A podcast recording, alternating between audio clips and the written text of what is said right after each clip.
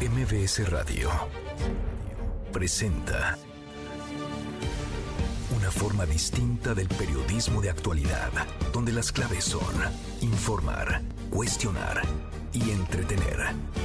Manuel López San Martín en MBS Noticias.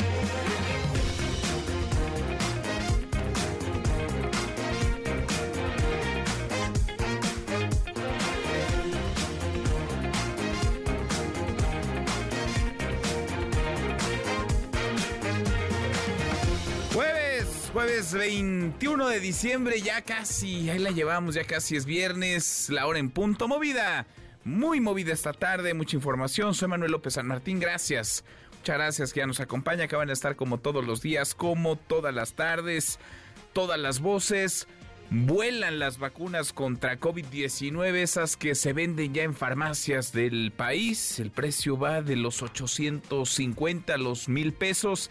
Hay mucha demanda y mucha gente que se quiere vacunar, que se quiere aplicar el biológico de Pfizer, no necesariamente que están dispuestos a recibir la vacuna rusa Sputnik B o la cubana Abdalá que se está colocando en el sector salud. Platicaremos del tema llamada entre el presidente López Obrador y Joe Biden, de qué hablamos seguramente del tema migratorio y murió la gran Cristina Pacheco, una institución del periodismo, de la entrevista en nuestro país. Mucho que poner sobre la mesa tarde, arrancamos con las voces de las historias.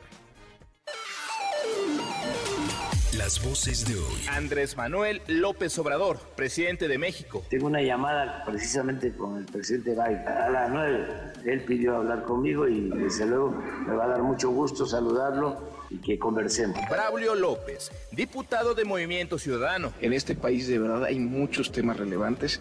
Era un tema de urgente y obvia resolución, tratar el tema ahorita de Acapulco Guerrero y así hay muchos, está el tema de Salvatierra. Celia Duque, titular de la Dirección de Prestaciones Médicas del IMSS. Pero es muy importante resaltar que no hay una mejor intervención que la prevención. La prevención en todos los ámbitos para diabetes, para hipertensión, para sobrepeso, para obesidad, la prevención para VIH. Cristina Pacheco, periodista y escritora. agradecerles su presencia, su constancia, su apoyo, su solidaridad en este programa a lo largo de tantos años. Han sido para mí presencias vivas, mágicas. Son las voces de quienes hacen la noticia, los temas que están sobre la mesa y estas las imperdibles de jueves, ya casi es viernes, vamos, vamos con la información. Presidente López Obrador habló esta mañana por teléfono con Joe Biden, presidente de Estados Unidos. La conversación habría versado sobre la crisis migratoria que se vive en la frontera norte del país. Aún no hay un posicionamiento oficial, seguramente en las próximas horas, si no es que los siguientes minutos lo habrá. La voz del presidente esta mañana. Tengo una llamada precisamente con el presidente Biden a las 9. Él pidió hablar conmigo y desde luego me va a dar mucho gusto saludarlo y que conversemos. Y luego me tengo que ir. Bueno, voy a supervisar primero el tren El Insurgente que va avanzando y de ahí vamos a la laguna y de la laguna ya a, a Oaxaca. Vamos a ver qué, qué, este, qué nos plantea. Él pidió ayer que quiere hablar conmigo y con mucho gusto. Yo creo que no es normal, ninguna de esas es por la Navidad. En una de esas es para desearle feliz Navidad. Bueno, ya nos dirán de qué hablaron Biden y López Obrador. Tan solo en lo que va de noviembre y diciembre, es un drama, ¿eh? Han ingresado al país más de 100 mil migrantes que tratan de cruzar México para llegar a la frontera norte y pues intentarlo, como muchos otros, intentar el sueño americano, buscarse una vida en los Estados Unidos, de acuerdo con datos del Instituto Nacional de Migración. Esto ha llevado a que Estados Unidos cerrara el eh, pasado fin de semana, desde el pasado fin de semana, los pasos fronterizos de Eagle Pass, Piedras Negras y el paso Ciudad Juárez. Más de la mañanera, el presidente enviará una iniciativa de reforma constitucional para que quede establecido como derecho que a partir de los 65 años, a partir de que se cumplan 65 años, todos los mexicanos puedan recibir la pensión de adultos mayores. Más de la mañanera, la voz del presidente. Ese mismo derecho establece en la Constitución, y por eso voy a enviar otra iniciativa de reforma constitucional, porque quedó establecido a partir de 68 años y ya se está dando, se otorga a partir de 65 y en la Constitución está, quedó en 68 años. Más, bueno, más de la mañanera. Entonces, a partir de los 65, el presidente buscaría que, escrito, que los adultos mayores reciban su pensión. Fue detenido Francisco Mar N. alias Verdus, uno de los presuntos autores intelectuales del homicidio de cinco estudiantes universitarios en Celaya, Guanajuato. La Fiscalía General del Estado sigue el paso de otras personas que habrían participado en la masacre del pasado 3 de diciembre y la inflación se aceleró. Es la tercera quincena al hilo, la primera mitad de diciembre, para ubicarse en 4.46% desde el 4.33% de la segunda quincena de noviembre, de acuerdo con datos del INEGI. No es que se esté desbordando, pero son tres, insisto, tres quincenas al hilo en las que la inflación va para arriba al menos 15 personas han muerto hasta ahora tras un tiroteo en la Universidad Carolina de Praga y más de 30 heridos. La policía habría ejecutado al tirador, quien sería un estudiante. No se tiene aún toda la información de lo ocurrido, esa información en desarrollo. La Cancillería a propósito, la Secretaría de Relaciones Exteriores lamentó lo ocurrido en Praga, dijo que la Embajada Mexicana en República Checa está alerta ante la posibilidad de que haya mexicanos entre los heridos o las víctimas y murió a los 82 años la periodista y escritora Cristina Pacheco, una institución del periodismo cultural dejó huella, sobre todo con su programa de entrevistas Aquí nos tocó vivir, que durante décadas se transmitió por Canal 11 apenas hace unos días. Ella se despidió al aire, dio por terminada la emisión Descansa en paz. Cristina Pacheco. Agradecerles su presencia, su constancia, su apoyo, su solidaridad en este programa a lo largo de tantos años. Han sido para mí presencias vivas, mágicas. Son para mí seres queridísimos que forman parte de una familia. Lo mismo que mis compañeros, a quienes quiero agradecer su apoyo, su presencia, su solidaridad. Es duro lo que voy a hacer, pero debo hacerlo. Por razones de salud, graves razones de salud, tengo que suspender, al menos momentáneamente. Suspendió momentáneamente en aquel momento, hace un par de semanas, Cristina Pacheco, su programa. Aquí nos tocó vivir, un programa referente, una institución del periodismo cultural Hoy murió a los 82 años. Y en las buenas, porque claro que tendremos como cada tarde buenas noticias. Querido Memo, Guillermo Guerrero, ¿cómo estás? Querido Manuel, ¿cómo estás? Triste la noticia de Cristina Pacheco. Triste la noticia que le dio voz a muchísimos mexicanos a lo largo de muchos, muchos, muchos años. Muchos programas. Sí, lo veíamos ahí que se despidió. Habló con todos. literalmente con todos. Sí, sí, sí. Eh, Políticos, intelectuales, empresarios, gente de la vida cotidiana, oficios, todos pasaron por ahí, carpinteros, personas que vivían en situación de calle, eh, panaderos, contados. Vaya, el oficio que usted piense estuvo en conversación con Cristina. Sí, sí, sí. Diría ella, aquí nos tocó vivir. Y hoy en las buenas noticias, mi querido Manuel, vamos a hacer aquí nos tocó vivir casi casi, porque vamos a hacer el top 5 de los momentos México mágico de 2023. Híjole. Sí, los momentos más extraños que pasaron en, en, México en ese 2023, el top 5. Debió haber estado complicada la selección, porque tenemos un montón, ¿no? De esos momentos del México mágico. Estoy seguro que hay algunos de los que no se acuerda usted. Sí. Entonces, hace, de este 2023. De este 2023. Bueno. Y dejé fuera, por ejemplo, cuando la gente se peleó por los boletos de Luis Miguel, por ejemplo, cuando, cuando Taylor Swift este, vino a México, pero les va a gustar, les va a gustar este. Cuando le aventaban, ¿te acuerdas? Oye, a Luis Miguel nunca le aventaron este estos ositos del doctor Simio, sí. Ah, pues fíjate que a él no. ¿No? A él no. Porque ya se ponen un poco estrictos en los en los conciertos, en la entrada ya no dejan pasar. Ah, ya no los dejan. Precisamente por eso. era una bonita, los esconden, Era una bonita tradición, mi querido Manuel. Pero bueno, ya platicaremos. Gracias, Memo. Gracias, Manuel. Guillermo Guerrero, Nico, querido Nicolás Romay, ¿qué traes hoy en Deportes? Buenas tardes. Querido Manuel, ¿cómo estás? Qué gusto me da saludarte. Hoy juega el campeón del fútbol mexicano. Hoy juega el América contra el Barcelona, partido amistoso. Platicaremos de eso y también de todo el tema de la Superliga, porque, ojo, parecía que estaba muerta y está reviviendo. Hablaremos de eso y más. De eso y más platicamos entonces. Abrazo grande. Hasta aquí el resumen con lo más importante del día. Bueno, la inflación y las cuentas navideñas pues no se llevan muy bien. Hay quienes están batallando para hacer un presupuesto, estos próximos festejos de fin de año, la cena de Navidad, eh, las posadas, la compra de regalos, ya ni hablar de las vacaciones o del aguinaldo que algunos o no recibieron o ya se gastaron. La inflación acumula tres quincenas eh, creciendo, subiendo, tres quincenas al hilo eh, la primera mitad de diciembre se ubicó en 4.46, venía de 4.33% en la segunda quincena de noviembre. Son datos del INEGI, la inflación acelerándose, no estamos cerca de lo que hace más o menos un año eh, vivíamos, padecíamos, la inflación arañando el doble dígito, pero estamos lejos del rango objetivo de Banco de México. Estamos por encima de los 4, casi en el 4.5%. De eso queremos platicar con ustedes esta tarde. La inflación registra tres quincenas continuas en ascenso. ¿A usted le afecta esto? ¿Le ha afectado para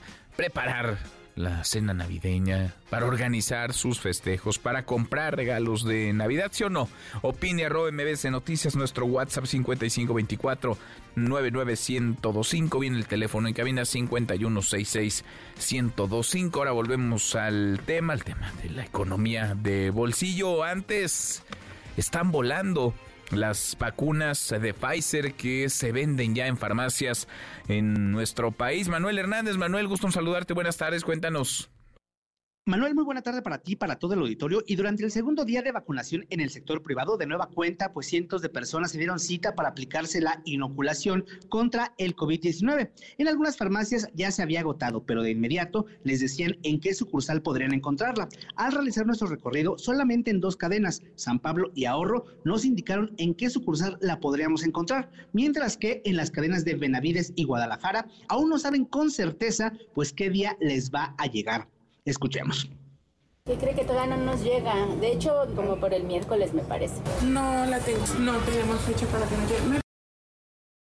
Platicamos con la señora María, quien hizo un esfuerzo económico para poder aplicarse la vacuna. Aseguró que prefiere invertir en su salud y estar protegida contra las nuevas variantes del virus a aplicársela en el sector público, ya que de acuerdo con la información que encontró, la vacuna que se aplicará no está actualizada. Escuchemos la que están aplicando en el sector público no es de amplio espectro.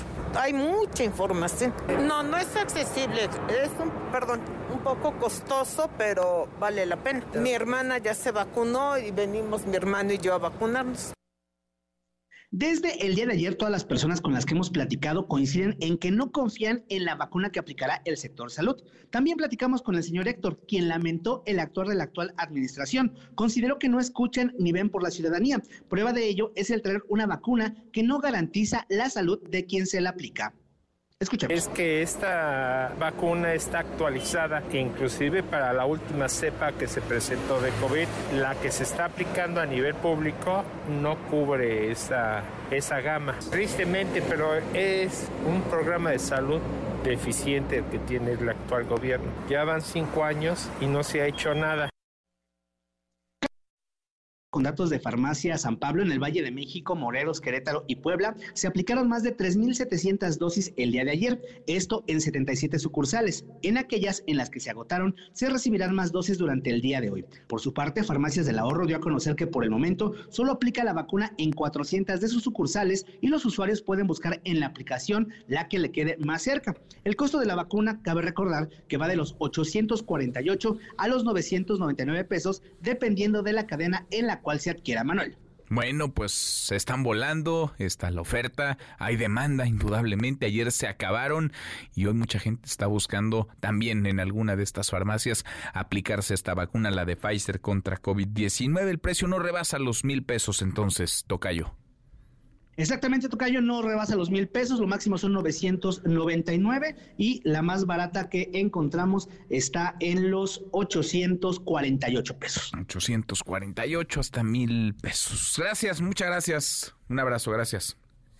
Seguimos al pendiente, excelente tarde. Muy buenas tardes. Pues tardamos tres años, eh, prácticamente tres años desde que llegó el primer cargamento con vacunas a México, vacunas anti-COVID, para que éstas pudieran venderse en farmacias, para que estuvieran al alcance de quien desee ir por ellas y pagar. Si no quiere usted ir por ellas y pagar, están en el sector salud, el sector salud público, eh, las vacunas rusas Sputnik B, la cubana Abdala, aunque hay pues un abismo de diferencia, por lo menos en términos de la transparencia el conocimiento que tenemos de cada una de esas vacunas, entre la Pfizer, que ha sido severamente revisada y está avalada por la Organización Mundial de la Salud, Sputnik B y Abdala, la cubana, sobre la que en realidad sabemos muy poco. Le agradezco estos minutos al doctor Javier Tello, experto en políticas públicas eh, de salud. Gracias, doctor. Muchas gracias, Javier. ¿Cómo te va? Muy buenas tardes. Buenas tardes, Manuel, qué gusto. Igualmente, gracias por platicar con nosotros. Pues eh, llegaron ya y están volando las vacunas de Pfizer contra COVID-19. Sí, y créeme que me da mucho gusto porque esto lo que nos está diciendo es que la gente tenía la inquietud y tenía la necesidad. Y por supuesto que vamos a escuchar, y ya le estamos escuchando varias voces, diría yo, verdaderamente ridículas, atacando la elección completamente voluntaria que puede tener la gente de administrarse el medicamento o el biológico, en este caso, que, que, requiere con su propia voluntad en un medicamento que está legalmente comercializado en México. La gente que tenga la oportunidad, que esté en las condiciones y que sea su, su deseo, pues tiene todo el derecho de, de hacerlo. ¿Por qué? Pues porque ojalá no estuviéramos teniendo esta conversación, como bien lo dices, bueno, ojalá y estas vacunas hubieran sido contratadas durante varios años con varias actualizaciones por el gobierno federal y no hubiéramos tenido que estar en esta discusión absurda sobre a lo que se tiene o no derecho ante una visión meramente ideológica, hay que decirlo y hay que repetirlo, nada más que ideológica, de el gobierno mexicano en su tiempo de Hugo López Gatel de no querer adquirir estas vacunas y de hacerle un favor a la isla de Cuba. Punto. Tal cual como lo dices. ¿Era tan complicado que llegaran las vacunas a México y que se pudieran vender en farmacias? Pienso, porque están en las farmacias, digamos, más grandes, más eh, conocidas, las de cadena, farmacias Guadalajara, Benavides, del Ahorro, farmacia San Pablo. ¿Era tan complicado, doctor? Absolutamente no. Esas vacunas ya tenían una autorización de uso de emergencia. Lo único que se debió haber hecho era, con la voluntad de tenerlas este, disponibles, era sencillamente acelerar el registro sanitario decir, mira, esto es un bien que la nación requiere, como sucede con otros tipos de vacunas, y que esto se le diera la, exactamente el mismo proceso de revisión que vimos hace unos meses, se hubiera hecho desde el año pasado y se hubiera pasado al mismo comité de, bueno, no el mismo, pero al comité de moléculas nuevas por parte del Consejo de Salud General, y hubieran entrado en el cuadro básico, si hubieran hecho las compras con una vacuna con un registro sanitario. Hoy estaríamos hablando de que serían las vacunas que estaría utilizando el gobierno federal en los centros de salud y quien no quisiera hacer fila, no le quedara o le diera cosas, lo que se le diera la gana, se los pudiera comprar desde el punto de vista privado. Por ejemplo, como hoy ocurre con la vacuna de la influenza. La vacuna de la influenza que ha sido siempre eh, aplicada de, la mejor manera. Hoy tenemos ya una vacuna tetravalente contra la influenza aplicada por el gobierno federal y de todos modos está disponible para quien quiera aplicársela de manera privada. Es como debió haber sido. Pero, una vez más, la injerencia meramente ideológica en cuestiones de salud pública nos hizo que estuviéramos hoy en este verdadero dilema. Eh, sí, pues sí. Increíble, ¿no? Como el sesgo ideológico generó tanto daño durante por lo menos tres años en el, en el sector salud. Podemos hablar ahora de las vacunas, pero revisáramos, si revisáramos, digamos, aspecto por aspecto, rubro por rubro, fue desastrosa la gestión de la pandemia. El precio, ¿cómo lo ves, eh, doctor, con respecto a lo que hay en otros países, eh, entre 845 y 999 pesos la, la vacuna de Pfizer que se está vendiendo en farmacias? Es una excelente pregunta y qué bueno que me das la oportunidad de aclararlo. A ver, lo que pasa es que no podemos compararlo más que con un solo país, que es con los Estados Unidos, y te voy a decir por qué. Porque en el resto de los países estas vacunas se aplican de manera gratuita, estas por otros gobiernos, ¿sí? Y evidentemente, bueno, alguien pagará, no sé, el costo de la jeringa o alguna cosa así. En los Estados Unidos, estas vacunas tienen un precio aproximado de 120 o 150 dólares, dependiendo, para quien no tiene un seguro. Entonces, esta vacuna es de las que por obligatoriedad los seguros de gastos médicos que la mayor parte de la población norteamericana tiene, eh, las cubren, punto. Pero además, el gobierno de los Estados Unidos tuvo un programa para la gente que estuviera desprotegida tener estas vacunas gratis.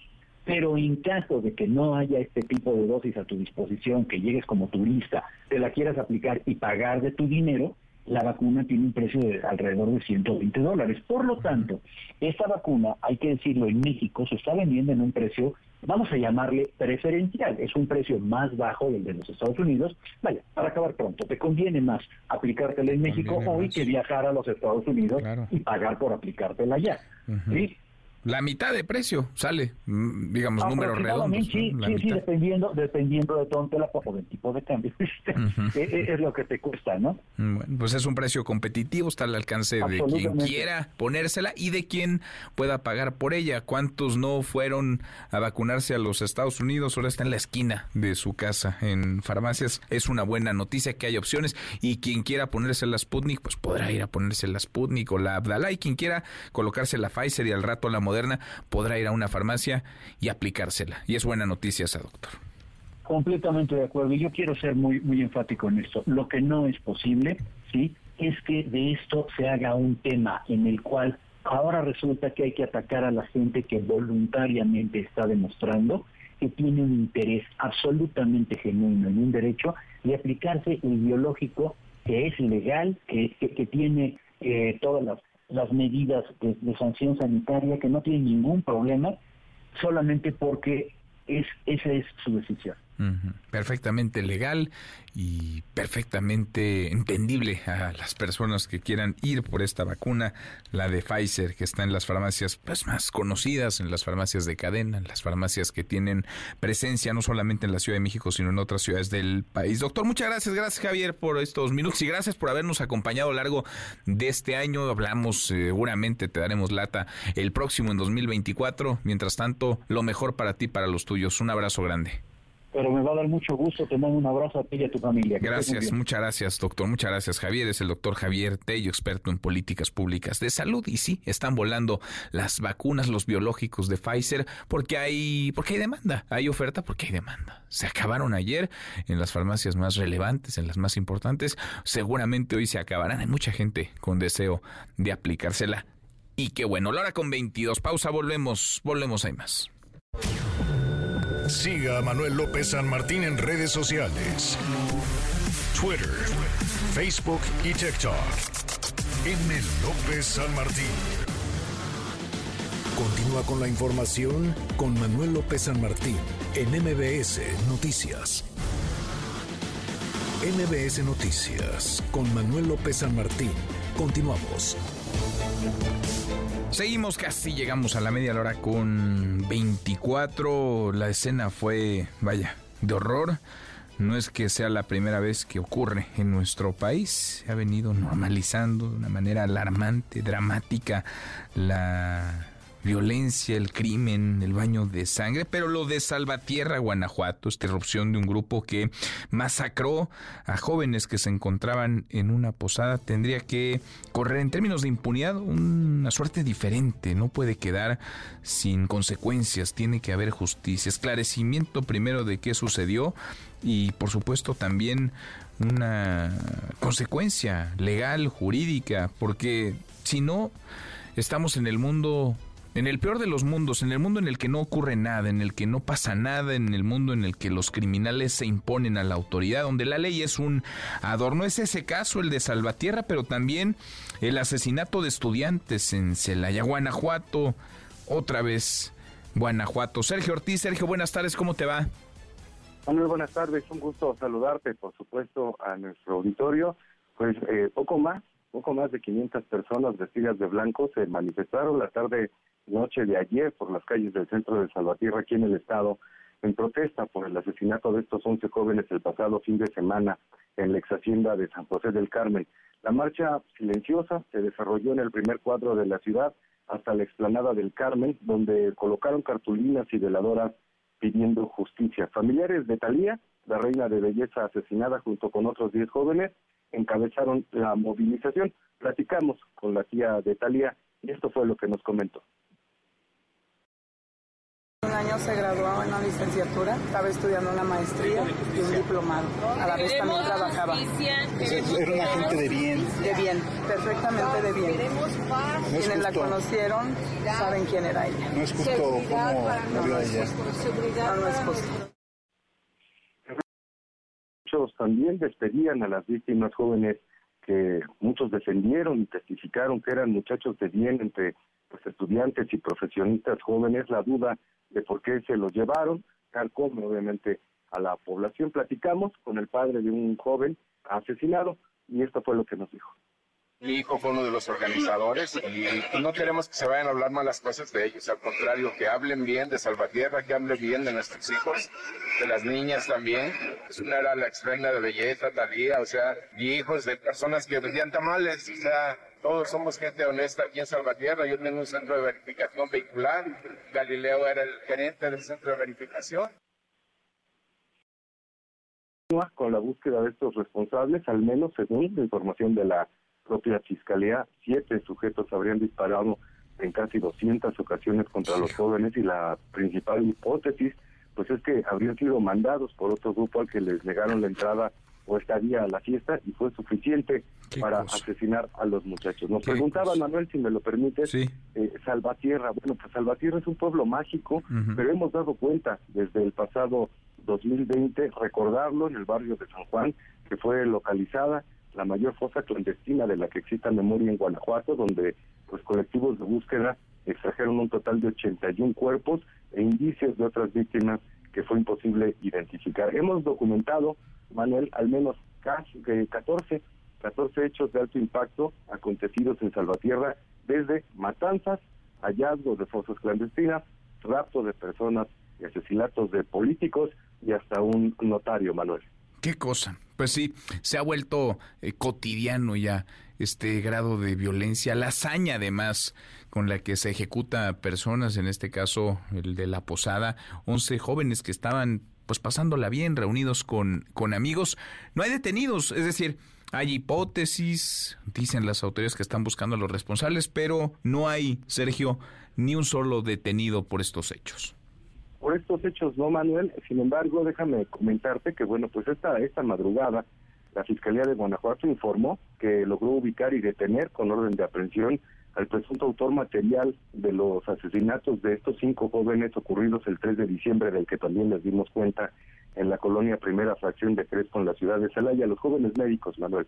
El presunto autor material fue identificado como eh, Francisco Omar N., alias El Verdus, el pasado 3 de diciembre, como te decía, pues cinco jóvenes que viajaron a Querétaro y regresaron a Celaya para visitar un balneario donde fueron levantados por un comando y posteriormente asesinados. Te comento que, bueno, pues hace unos minutos eh, tratamos tratamos de platicar con, con Diego Sinué, el gobernador del estado de Guanajuato, igual que ayer, eh, momentos después de haber entregado eh, un premio estatal de periodismo otorgado por el gobierno, por ningún sector periodístico y tampoco activistas o asociaciones civiles, sino por el mismo gobierno, pues se negó a hablar sobre este caso de Salvatierra. Hoy, aquí en el municipio de León, después de terminar un evento, también la prensa, pues tratamos de tener alguna respuesta por parte del gobernador, alguna opinión, y, y no fue así, Manuel. Pues no, no, no les gusta hablar, ¿no? No les gusta cuando se les cuestiona, les gusta que se publicite lo que ellos quieren, que se informe lo que ellos desean, pero cuando se trata de un asunto así, esconden la cabeza y mejor no hablar ni él como gobernador, ni el fiscal, ni el secretario de seguridad, mutis, ¿no? Mutis, y no es, no es a nosotros, es a los ciudadanos a quienes tendrían que estarle dando explicaciones. En fin, ese es el panorama en Guanajuato, que de nuevo cerrará este 2023 todo apunta, Sergio, como la entidad más violenta, la que más homicidios concentra en el país. Un abrazo hasta allá, muchas gracias. Abrazo fuerte, Manuel. Seguimos pendientes. Muy buenas tardes, es Sergio Ortiz desde Guanajuato. El horror en Guanajuato y nada cambia. Pasa mucho y nada pasa. Pasa mucho y nada cambia. Ahí están los homicidios, ahí está el baño de sangre, ahí están los casos, lo mismo, sí, en Salvatierra, en Celaya, pero también podríamos hablar de Irapuato, de León. Ahí está la situación, la descomposición. un fiscal que tiene 13 años en el cargo y nada se modifica. A propósito de estos temas, ¿qué historia esta? El 14 de marzo, Héctor Osvaldo García fue secuestrado. Los delincuentes pidieron a la familia no dar aviso a las autoridades. Unos días después, el 19 de marzo, se pagó el rescate solicitado, pero no hubo respuesta ya por parte del grupo delincuencial. Se levantó una denuncia en Jalisco. Todo esto sucedió en el estado de Jalisco. Se detuvo meses después a dos presuntos responsables. Sin embargo, han pasado muchos meses, nueve meses, y se desconoce el paradero de Héctor Osvaldo García. Yo le agradezco estos minutos a Sofía García, hija de Héctor Osvaldo García. Sofía, muchas gracias. Buenas tardes, ¿cómo estás? Hola Manuel, muchas gracias por el permitirme el espacio y el tiempo para exponer esta situación que estamos viviendo mi familia y yo. Al contrario, gracias a ti no me puedo imaginar la impotencia, la rabia, el coraje y la tristeza que están ustedes eh, viviendo. Platícanos de, de, tu padre y platícanos lo que ha ocurrido en este caso, que insisto, son muchos meses, ya nueve meses, y no saben dónde está, desconocen el paradero de Héctor, de Héctor Osvaldo García, Sofía. Así es, pues mira, eh, todo comenzó, como tú dices, el 14 de marzo del presente año. Este, cuando nos arrebataron a mi papá en Arandas, Jalisco, Osvaldo García. Este, mi vida cambió por completo ese día, pues ya no tenía a mi padre. Él salió a las nueve y media de la mañana más o menos, como siempre, rumbo a sus labores, rumbo a sus actividades cotidianas del diario, y nos queríamos comunicar con él y no, no teníamos, no podíamos saber nada, no sabíamos qué estaba pasando. A las tres de la tarde recibimos una llamada de Guadalajara que tenían el perro que siempre acompañaba a mi papá a sus actividades ahí ya sabíamos pues que las cosas no iban bien. En la medianoche eh, tuvimos una llamada de los secuestradores pidiendo dinero a cambio de la libertad de mi papá. Y como obviamente nos exigieron no dar aviso a las autoridades, durante cinco días estuvimos en comunicación con ellos. Nosotros cumplimos con nuestra parte, pero ellos no lo regresaron. Después de eso, acudimos el 21 de marzo con la Fiscalía del Estado de Jalisco, pues para que nos ayudara con las investigaciones, este, a ver dónde estaba mi papá, su paradero, este, saber algo de él, pero no. Después de cinco meses, ellos nos ayudaron con una esperanza más, pues detuvieron a dos este, presuntos responsables que estaban involucrados en el secuestro de mi papá que fue el 18 de agosto cuando los detuvieron. Y pues aún seguimos con la investigación y tenemos la confianza en que las autoridades harán su trabajo. Pues te cuento, mi papá es un hombre sencillo, trabajador, responsable, lleno de amigos, con la disposición de ayudar a los demás. Ahora, les dijeron a ustedes en un primer momento que no dieran parte, que no dieran aviso a las autoridades. Suele ser, digamos, una de las condiciones que los secuestradores eh, ponen al negociar un plagio con las familias. Eh, ¿Ustedes negociaban directamente con ellos? ¿Ustedes tuvieron comunicación directamente con ellos? Luego entregaron el rescate y desde entonces no supieron más, no supieron más de quien se llevó a tu, a tu padre, Sofía. Así es, Manuel.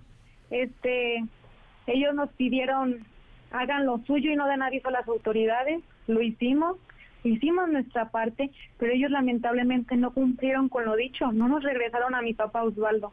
Estamos, el día de hoy, tenemos más de nueve meses que nos arrebataron a mi padre y seguimos sin saber su paradero. Mi familia y yo estamos desesperados, con incertidumbre, con dolor por no tener noticias nunca, realmente nunca nos había pasado una situación tan lamentable así. Y sus hijas, queremos abrazar a mi papá de nuevo. Lo esperamos con mucha emoción, con mucha ilusión, porque pues no sabemos realmente dónde está. Mi mamá reza a diario por verlo de nuevo, por tenerlo con nosotros en casa otra vez. Pero quiero pedirle a todas las autoridades y a la gente que nos ve y nos escucha que nos ayude con cualquier tipo de información para encontrar a mi papá. La investigación, la carpeta está en manos de quién, de la Fiscalía del Estado de Jalisco. Así es, de la Fiscalía del Estado de Jalisco y seguimos con las investigaciones. viendo qué más se puede rescatar para ya encontrar a mi papá y que esto pronto termine. ¿Y les informan, les dicen algo? Porque son muchos meses, son nueve meses. Están buscando todavía, están investigando todavía las autoridades, Sofía. ¿Qué saben tú y tu familia? Pues nada, o sea, nada más sabemos lo de los dos presuntos responsables y de ahí en más nada, o sea, no nos han dicho nada más, pero confiamos y tenemos fe y esperanza en que las autoridades están haciendo su trabajo para que esto ya pronto se resuelva y dar con el paradero, porque realmente no buscamos ni quién, ni cómo, ni por qué, solo queremos que mi papá regrese. Pues sí.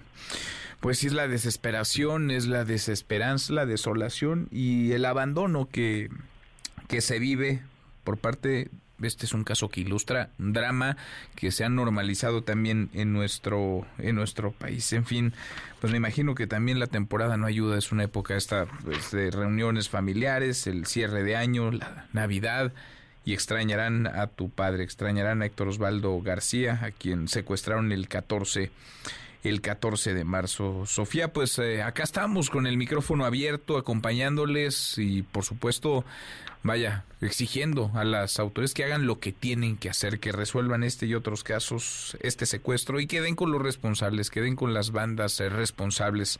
Los detenidos aportan algo de información, estas dos presuntos responsables eh, ligados al secuestro, ¿han aportado algo, elementos, datos que puedan aproximarles a tu padre?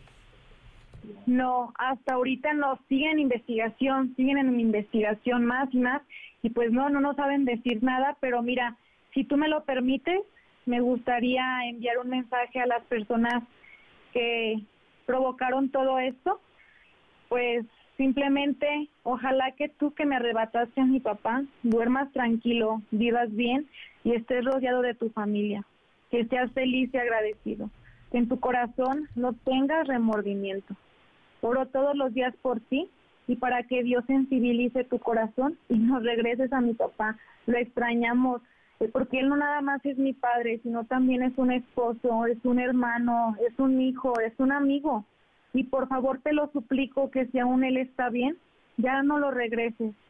Y si ya le hiciste daño, limpia un poco tu conciencia y al menos dinos dónde está. Estamos angustiados de saber si él aún está bien. Por favor, ya dinos, que nos digan algo. Y no buscamos culpables, solo buscamos a mi papá. Por favor, se lo suplico, ya regresenlo. Está el micrófono abierto siempre para ti, para tu familia. Sofía, gracias por la confianza y gracias por estos minutos. Muchas gracias a ti, Manuel. Buen día. Muy buenas tardes, Sofía García, hija de Héctor Osvaldo García. Lo secuestraron a su padre lo secuestraron el 14 de marzo. Los delincuentes pidieron a la familia no dar aviso a las autoridades. Cumplieron. El 19 de marzo pagaron el rescate y a partir de entonces se cortó la comunicación, no hubo respuesta. Le decía ya, el presidente López Obrador tuvo una llamada esta mañana con Joe Biden, presidente de los Estados Unidos. Eh, de hecho, terminó la mañana un poco más temprano de lo habitual porque se fue a esa eh, comunicación. Hay ya una nota que sale de la Casa Blanca con respecto a la llamada telefónica, al tema de conversación. El eje central fue la migración, esta crisis eh, migratoria. De hecho, una delegación estadounidense de alto nivel viajará a México en los próximos días para hablar de migración, así lo informó la Casa Blanca tras la conversación telefónica de esta mañana entre Biden, el presidente de Estados Unidos Joe Biden y el presidente López Obrador. Biden pidió al secretario de Estado Anthony Blinken, al secretario de Seguridad Nacional Alejandro Mayorkas y a la asesora de Seguridad Nacional de la Casa Blanca Liz Sherwood Randall que viajen a México en los próximos días para reunirse con el presidente López Obrador y con su equipo para discutir nuevas acciones conjuntas y abordar los desafíos eh, fronterizos actuales. Es un drama de por sí el que se vive en el terreno de la migración, pero ahora esta crisis es mayor. Todavía, ¿por qué? Pues porque la migración está fuera de control. Entre noviembre y lo que va de diciembre han ingresado a nuestro país más de 100 mil migrantes.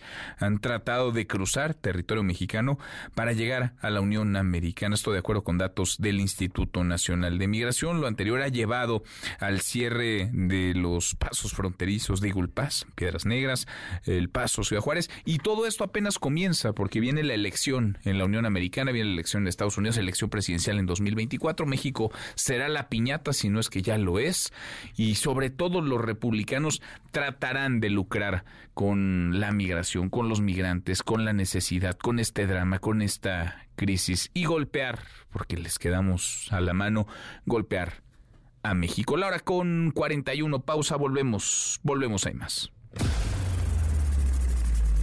Redes sociales para que siga en contacto: Twitter, Facebook y TikTok. M. López San Martín. Continúa con la información con Manuel López San Martín en MBS Noticias. Ya estamos de regreso. MBS Noticias con Manuel López San Martín. Continuamos. Seguimos, Lara, con 47. Vaya que se ha armado una polémica en torno al censo de desaparecidos, al reajuste, por llamarlo de alguna forma, que hizo el gobierno del presidente López Obrador en los números. Recortaron un montón de desaparecidos. La cifra era de horror, más de 100 mil, y de pronto de un plumazo eliminaron más de 80 mil de esos desaparecidos. Hay familias enteras indignadas, colectivos que han protestado, alzado la voz. El presidente López Obrador vuelve al tema, se lanza tiza contra quien estuviera encargada de la comisión de búsqueda de personas desaparecidas en nuestro país y renunciar hace unos meses en la Secretaría de Gobernación. Hatsiri Magallanes, más de la mañanera. Hatsiri, buenas tardes, ¿cómo te va? Así es, ¿qué tal Manuel? Muy buena tarde. luego de las críticas de, tras presentar estos eh, este censo, estos datos del censo de personas desaparecidas aquí en el país, al considerar que, pues bueno, estos datos que dio su gobierno son ambiguos, el presidente Andrés Manuel López Obrador aseguró el día de hoy que sus opositores pues están utilizando estas cifras con fines politiqueros. Al ser cuestionado justo esta mañana en torno a la metodología del censo, el presidente criticó también a las organizaciones sociales que han denunciado que su gobierno pues está manipulando precisamente las cifras. Vamos a escuchar algo de lo que dijo. Aquí se trata de cómo utilizan un asunto de estos con propósitos politiqueros, porque ellos tienen diferencias con nosotros. Y entonces les gusta mucho estar dando declaraciones, ruedas de prensa, acusándonos de que están creciendo los desaparecidos, comparándonos con los gobiernos represores, autoritarios, a los cuales ellos apoyaron, si no abiertamente, apoyaron con su silencio. Y bueno, el presidente defendió otra vez el censo y la metodología que utilizó su gobierno para dar a conocer que más de 30 mil personas, pues dice que ya han sido localizadas. Además, dejó en claro que se trata de un expediente que sigue abierto y todavía faltan algunos datos por incorporar. Escuchemos nuevamente lo que se hizo y esto no está concluido, no es un expediente cerrado, es un expediente abierto, esto no se puede cerrar. Y el día que informamos, lo que pasa que pues eso no, no lo escuchan o no les conviene escuchar. Dijimos que periódicamente íbamos a estar informando, incluso se dio a conocer un teléfono el día que informamos aquí para que nos ayudaran todos a aclarar acerca, esto se, esto se dio a conocer bueno, dijo que va a seguir informando sobre los resultados de la búsqueda de desaparecidos porque insistió el censo no ha concluido todavía. Escuchamos. Estamos abriendo esto. Pues, ¿Por qué lo abrimos? ¿Y por qué lo tratamos aquí? Porque si no, ¿sí? somos rehenes de estos grupos de derecha que de repente se convierten en defensores de derechos humanos. Bueno, pues ahí el presidente por segunda ocasión arremetió contra el centro Agustín Pro Juárez, así como en contra de la excomisionada nacional de búsqueda Carla Quintana, quien dijo tiene una postura de derecha, luego que declaró que había 126 mil desaparecidos cuando dice que ella misma pues era la responsable de estos números. El reporte que tenemos, bueno, Manuel. Bueno, pues el presidente está enojado por estos datos y peleándose con los colectivos y con las organizaciones, también con los familiares de las y los desaparecidos. Gracias, eh, muchas gracias, Hatsidi. Buenas tardes. Muy buenas tardes. Días para la hora. Los numeritos del día. Citlali, ¿sabes Citlali? Qué gusto saludarte. ¿Cómo estás?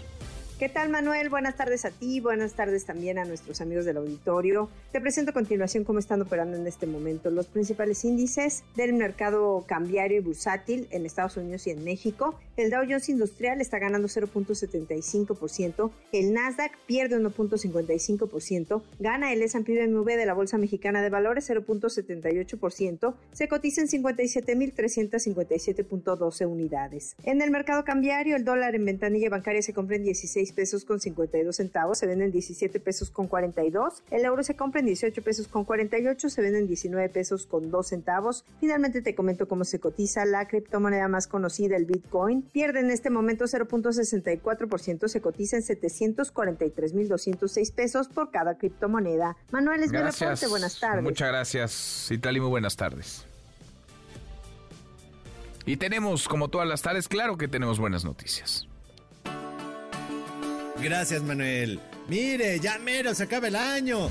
Y en todos lados se están sacando recuentos. Que lo mejor de las canciones, que lo mejor de las películas, que lo mejor de las series pamplinas. Acá le vamos a hacer nuestro top 5 de México mágico. Noticias que escuchó aquí. ¡Vámonos! Lugar 5. Por lo que puedo observar, picó la chinche. Las chinches. ¿Se acuerdan de las chinches? En septiembre todos hablábamos de las chinches. Las chinches de París, las chinches de la UNAM, en el metro. Hasta hacíamos chistes de las enchinchadas. Ahí estaba yo buscando chinches en la cama de mi bella damita. Luego parece que por arte de magia se desaparecieron. Chincheramente las extrañamos. El paso y no olvides que la vida es de triunfo y de fracaso. Lugar 4. Una troca salió de Durango a las dos o tres de la mañana. La monja de la feria, el mejor personaje que nos dejó este 2023, la monja de la feria. Si usted no se enteró, en un juego mecánico del norte del país se subió una monja a bailar. No sabemos por qué se popularizó, si estaba re fea, pero ahí estábamos todos disfrazándonos de la monja. Y sí, dije disfrazándonos porque yo también caí en su embrujo.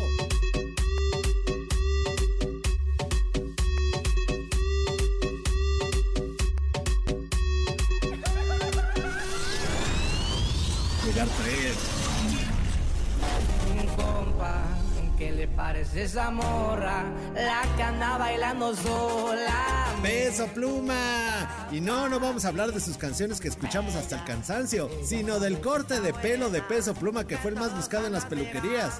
Y no diga que no, si nosotros hasta tenemos un operador que se rapó de los lados y se dejó su flequillo como el cantante de corridos. Ojalá alguien les diga que parecen chayotes. Ay, Peso Pluma, cuánto daño nos hiciste. Le dije, voy a conquistar tu familia, que en unos días vas a ser mía. Lugar 2. El ganador o ganadora, eres tú, Wendy Guevara. Wendy.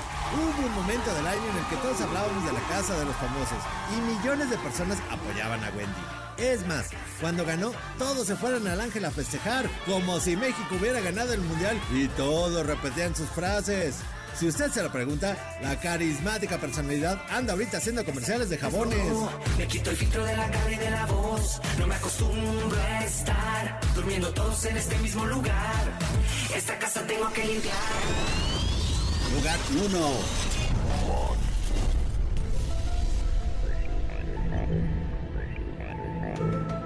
Sustraer piezas prehispánicas en este país, Perú, es un delito.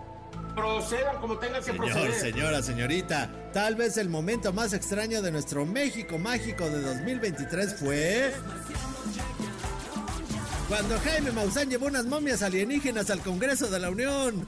Una noticia que le dio la vuelta al mundo. La cara de la pobre momia más seca que un mazapán. Momentos que no volverán, como diría Julio Iglesias. Y que tenga usted un feliz jueves y feliz Navidad. Ni la cara, mi reina, que tú has de querer porque me convierto en marciano. No sé ni cómo me llamo. Jaime Maussan y sus extraterrestres que llegaron hasta la Cámara de Diputados. Mi querido Memo Guillermo Guerrero, ¿cómo estás? Mi querido Manuel, había, hubo muchos momentos muy extraños. Las Este chinches. Entre las chinches. Yo me acuerdo mucho ¿Te de las acuerdas? chinches. Es que es increíble ya cuando uno lo ve a la distancia. Bueno, acá lo criticamos cuando ocurría. A ver, en la UNAM. En la UNAM. La máxima casa de estudios del país. Un centro de pensamiento, no pensaría. Donde la ciencia y el conocimiento pues van marcando la ruta. Cerraron los planteles, cerraron las escuelas, las facultades y encontraron una chinche. Una. Hay, hay, hay más, hay más chinches en la casa de Luisito, querido Pues muchas más. Hay muchas más. muchas- hay Había muchas una más. chinche. y mientras Pero- tanto se perdieron Pero- varios días de clases. Pero fíjate que i- igual, quién sabe si fue verdad o no, pero en redes sociales había muchas fotos de gente que traía chinches en el metro, en el... de su casa. De y desde hace casa. muchos años. pues, eh. Pero sí, las chinches fue uno de los momentos más raros, la monja de la feria y las momias. Tú te disfrazaste de la en- monja en Halloween, Yo me caí en los embrujos de la momia. Y ganaste, hay que decirlo, ganaste mejor disfraz. Mejor disfraz. Y un premio disfraz. enorme que nunca compartiste con nadie. Que tampoco nunca me entregaron mi ¿No te han entregado no el premio? mi premio. Si tú eres el encargado de entregar los premios. Sí, y las momias, qué raras las momias ahí de Jaime Maussan en el Congreso. raras, sí. Nunca nos hubiéramos imaginado eso. que- Acabó peleándose Jaime Maussan con algún periodista peruano por estas... Pero miles de memes nos dieron y stickers, nos Sí. dieron todos estos momentos. Mucha diversión. Mucha diversión, mi querido Manuel. Bueno, que venga un gran 2024. Y esperemos que con muchas buenas noticias. ¿Ya estás listo para tus vacaciones? Ya estoy listo para la cena. Ya estoy listo La para cena. Para la cena, sí. Voy Te a vas a colar en alguna cena. un pollo loco, voy a pedir yo creo. Tenemos algunos boletos, mi querido A ver, Manuel, si me échalos, permites dar. échalos, Memo. Para las mujeres son de Venus. Para Navidad espectacular con la Filarmónica de las Artes. Vaya usted al concierto de Navidad. Brilla Fest. También para un cuento de Navidad con Adal Ramones. Todo es de Navidad en esta Todo, época. todo. La trilogía del rock. Y eh, si quieren ir al cine, escriban a premios arroba mbs.com. Premios arroba mbs.com. Y díganos cuál fue su momento más extraño del año. Así de fácil. Así de fácil. El más surrealista. Sí, hay varios, hay varios. Hay un montón. Pasa cada cosa en este país. Gracias, Memo. Gracias, Manuel. Guillermo Guerrero, dos para la hora. Y si ganas hasta 6 mil pesos de cashback al abrir tu cuenta desde el celular y te alcanza para tu cambio de look y hasta un nuevo peinado para tu perrito, sí. Ábrela ya y descubre cómo ganar más, si es posible, con HSBC. Consulta más información en www.hsbc.com diagonal. HSBC presenta Economía y finanzas. Eduardo Torreblanca. Lalo, qué gusto, qué gusto saludarte. ¿Cómo estás? Igualmente, Manuel, como siempre, me da mucho gusto poder saludarte y poder saludar al público que nos escucha. Buenas tardes. Muy buenas tardes. No es buena noticia, Lalo tampoco sé si dé para la alarma, pero no es buena noticia que la inflación se haya acelerado por tercera quincena al hilo. Esté cerrando así este 2023, Lalo. Eh, eh, No es una buena noticia, pero era se estaba esperando. eh. Sabíamos que los meses de diciembre son meses de presiones inflacionarias, lo son también los meses de enero e incluso la primera quincena de febrero. Ya sabíamos, eso sucede y, y por ende pues no nos tomaría de sorpresa, aunque sí, como bien lo señalas, no es una buena noticia. Resulta que a nivel anualizado la inflación está en 4.46%. Eh, el, eh, dato del mes de noviembre era de 4.32 anualizado, ahora está en 4.46. La quincena, la primera quincena de diciembre fue de 0.52% más. Si la comparamos con noviembre, que todo noviembre trajo una inflación del mes de 0.64, es una mala noticia. Podemos esperar una segunda quincena también con presiones inflacionarias, pero bueno, ya estaba previsto, por eso incluso el Banco de México considera que llegaremos a la meta inflacionaria hacia el primer trimestre del 2025. Sabemos que son meses inflacionarios y que vienen también momentos políticos que de alguna manera pueden incidir en presiones inflacionarias. El caso es que, bueno, finalmente la inflación es un fenómeno vivo, ¿eh? O sea, con mucha facilidad puede llegar a, a presentarse presiones como por ejemplo el hecho de que haya un un tapón en, en, el traslado de mercancías por tren hacia la Unión Americana o de regreso. Eso, por ejemplo, también trae presiones inflacionarias. Eso sucede en México y en cualquier otra parte del mundo. Así es que esperemos que a partir de la segunda quincena de febrero las cosas aminoren la presión inflacionaria y podamos encaminarnos hacia una reducción en los planes que están ya establecidos por el Banco de México. Bueno, hasta 2025 entonces, Lalo, hasta el 2025 sí, hasta estar en el rango objetivo de Banco de México. Bueno, pero eh, siempre conforme se va avanzando en la lucha antiinflacionaria y se va llegando al, al 3 más menos un punto porcentual, entre más te acercas a la meta es como las dietas, más cuesta trabajo, ¿eh? Pues sí, tienes toda la razón. Toda la razón. Lalo, postre, ¿tenemos postre? Bueno, este, una buena noticia. El 2024 trae ocho días festivos que pueden organizar cuatro saludables puentes a lo largo de todo el año próximo. Cuatro puentes. Cuatro puentes, ocho días festivos, mm. así es que los ingenieros en, en, la especialidad hay que ponerse a trabajar. Bueno, pues sí, a darle, algunos ya estarán eh, programando, comprando viajes. y nosotros, mira, los veremos pasar puente tras puente y día festivo pues tras día festivo. Acá estaremos. Así, acá estaremos. Así es nuestra profesión, con mucho gusto. Con mucho gusto y con mucho cariño. Abrazo grande, gracias Lalo. Igualmente, buenas tardes, buen provecho. Muy buenas tardes, es Eduardo Torreblanca, Laura, con dos pausas, volvemos, volvemos, hay más. HSBC presentó.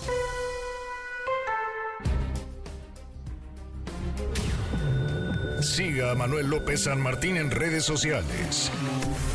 Twitter, Facebook y TikTok. M. López San Martín.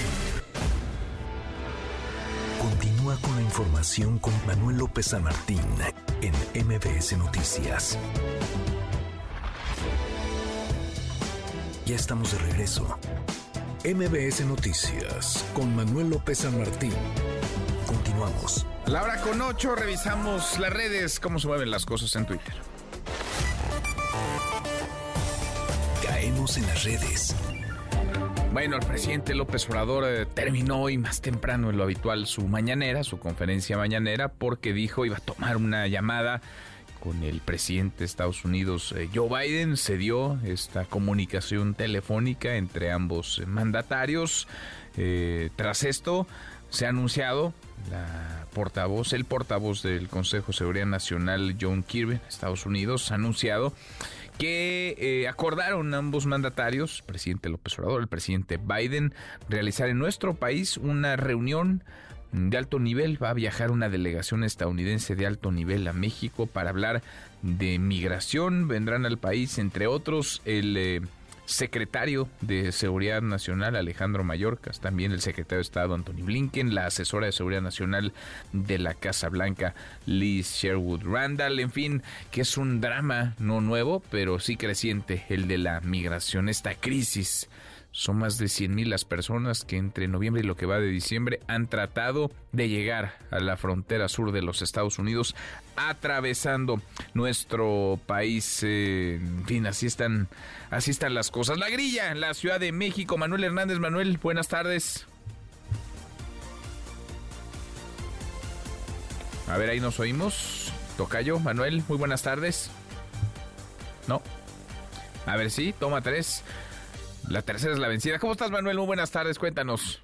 Tocayo, buena tarde. Y es que debido a que en 20 años el gobierno de la ciudad no les ha dado a los habitantes de Tlalpan una mejor calidad de vida, a pesar de ser el pulmón de la capital del país, el precandidato de la coalición va por la Ciudad de México, Santiago Taboada, se comprometió con los habitantes de dicha demarcación a atender todos los pendientes que se tienen. Escuchemos.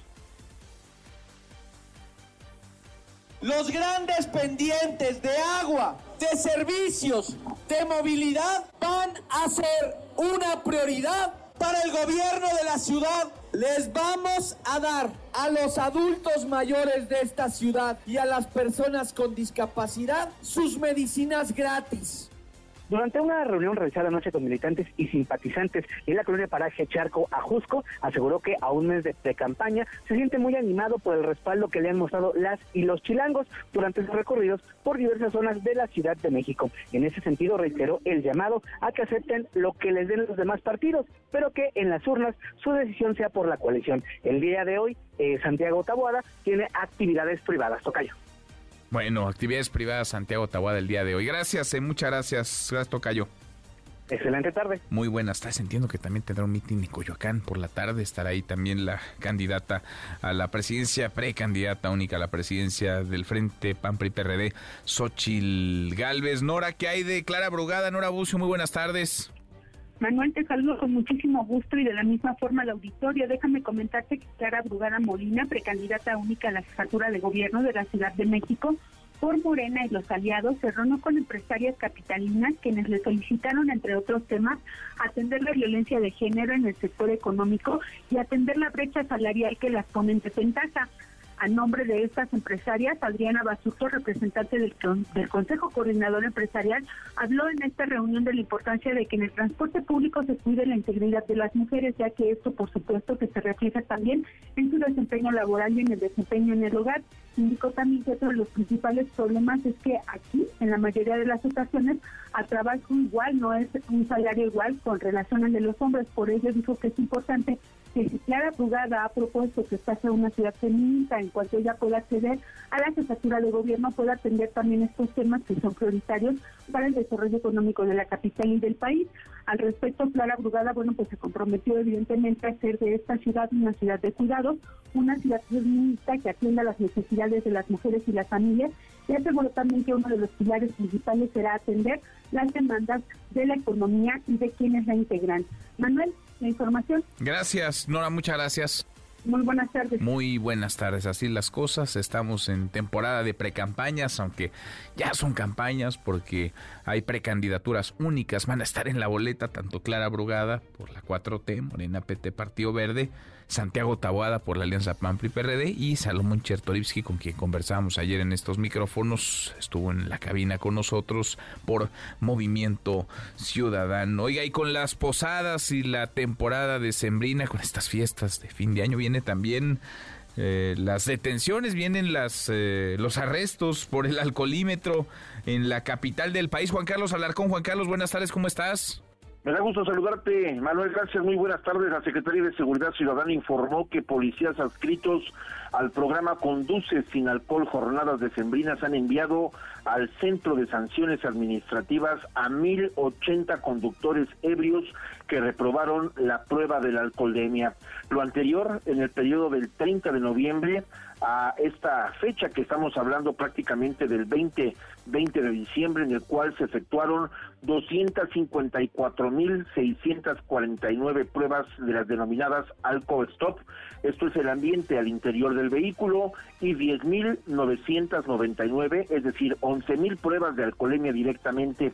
La Secretaría de Seguridad informó que además de los conductores sancionados son arrestos inconmutables y en estos se enviaron 1.068 autos al corralón. Algo importante que hay que señalar, Manuel, es que si los eh, automovilistas que son sancionados no cumplen la totalidad de las horas de arresto que van de los 20 a las 36 horas, no podrán retirar el vehículo del corralón, aun cuando tengan algún amparo, pues solamente este causa efecto para la libertad personal, más no para retirar el auto de los corralones. Las personas infractoras del reglamento de tránsito, desde luego, superaron el límite permitido que es de 0.40 grados de alcohol expirado, así es que este operativo continúa las 24 horas en esta temporada decembrina, temporada navideña y de Año Nuevo, los siete días de las semanas en puntos itinerantes que abarcan las 16 alcaldías de la Ciudad de México. Manuel,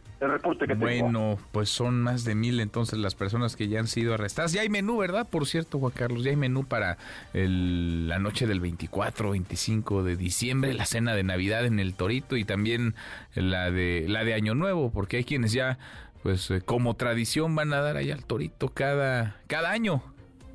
Por lo menos eh, en esta Navidad, digamos la Nochebuena, el menú va a ser cochinita pibil, arroz, eh, fruta, eh, eh, perdóname, es este, el ponche de frutas, eh, también van a tener un postre y bueno, eh, lo que corresponde a la fecha del 24 de diciembre. Para el primero, para el 31 de diciembre, que es la celebración del Año Nuevo, solamente va a haber eh, eh, pozole, eh, pues eh, con maciza, eh, algunos se podrán también disfrutar un poco de cuerito y el tradicional ponche de frutas que va pues prácticamente durante todo el mes de diciembre. Son los platillos que ofrecerán a las personas que queden bajo arresto durante estos días. Así es que pues a beber con mucha moderación. Recordemos que es el punto 40 grados de alcohol expirado y esto puede incluir Manuel si tú me lo permites rápidamente tres cervezas pueden dar incluso hasta el punto 40, tres copas de vino tinto pueden dar también el punto 40 y todo esto con base desde luego si se tomaron alimentos previamente, si hay consumo de alimentos, desde luego que el alcohol y como se metaboliza el alcohol puede disminuir el grado de alcoholemia y esto puede evitar justamente que vayan al, al torito. Pero lo importante, mejor moderarse o de sí. plano no tomar. Pues sí, moderarse. Cada quien conoce su límite y sabemos cuándo ya, cuándo ya es para, es sano eh, parar. Gracias, Juan Carlos, muchas gracias.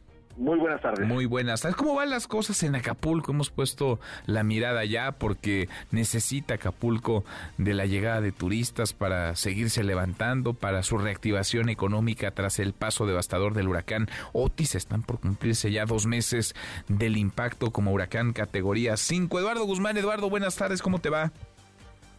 Buenas tardes, Manuel. Gusto en saludarte a ti al auditorio. Por supuesto, ahí va Acapulco, pian pianito, poco a poco, pues levantándose después del impacto de Otis. Ya hoy día 58 después de que pegó este huracán y que causó grandes estragos en el puerto. Pero fíjate que afortunadamente en esta primera semana de la temporada vacacional ya estamos en, en jueves prenavideño, jueves pozolero. Es un platillo muy, muy gustado, muy tradicional acá en Guerrero, el pozole verde, el pozole blanco, con una botana realmente muy buena que se vende por acá. Y pues bueno, ya hay muchos restaurantes abiertos y la gente, los visitantes, pues pueden degustar de este platillo tradicional, venir a Acapulco, a como el pozole, pues también es como no venir, Manuel. Ahí está esta invitación también. Y hablando precisamente de cosas que se pueden degustar y disfrutar, pues uno de los atractivos este, fundamentales, básicos al estar de visita en Acapulco, pues es disfrutar de los, de los clavados extremos en la- el risco de la quebrada, ¿no? El famoso show de clavados de la quebrada, pues ya eh, reabrieron operaciones y pues ya están sus shows continuos de manera pues cotidiana en esta temporada vacacional. Son clavados de hasta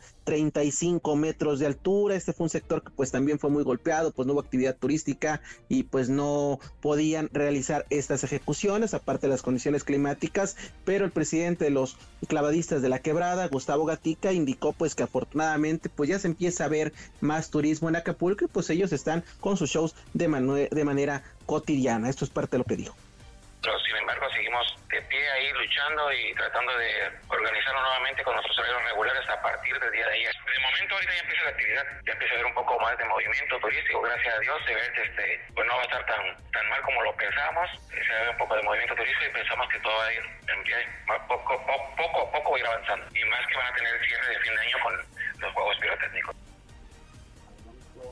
La condición atípica en la que están los hoteles de Acapulco desde el impacto de Otis, la verdad es que pues no se puede tener un conteo idóneo de la ocupación hotelera en este destino de playa y las autoridades de turismo pues han optado por no dar a conocer las cifras de las 3.000 habitaciones disponibles, poco menos 2.890 en los 91 hoteles que ya abrieron sus puertas a lo largo y ancho de este municipio de Acapulco, pero lo que es una realidad es que vemos mucha gente en las calles, mucha gente en las playas y conforme se acercan ya los días grandes como es Navidad y la celebración de Año Nuevo, pues la verdad es que es el pronóstico de que vengan pues grandes, en grandes cantidades de turistas, principalmente del centro de la República, pero también de otros estados, incluso ya se aprecia turismo internacional que también están huyendo de las bajas temperaturas en sus países. Bueno, pues sí, ojalá que siga llegando el turismo, ojalá que la llegada de quienes van a visitar Acapulco esta temporada decembrina eh, sirva para la reactivación, sirva para la recuperación, sirva para que muchos puedan reabrir sus negocios, para que vuelva a la normalidad el bello puerto de Acapulco. Gracias Eduardo, muchas gracias. Gracias, buena tarde. Muy buenas tardes. Deportes. Con Nicolás Romay. En MBS Noticias. Querido Nico, qué gusto, qué gusto saludarte, ¿cómo estás? Manuel, muy bien, me da gusto saludarte. No te, no te escucho tan eufórico como debería. ¿Por qué? ¿Por qué? Hoy juega el campeón del fútbol mexicano, Manuel. ¿Qué no jugaron apenas el domingo? Pues sí, pero hoy el campeón del fútbol mexicano juega contra el Barcelona. Barcelona, Barcelona, el Barcelona completo, el Barcelona de Guayaquil, ¿cuál Barcelona? Barcelona de España. Ah, Barcelona. ¿Dónde juegan?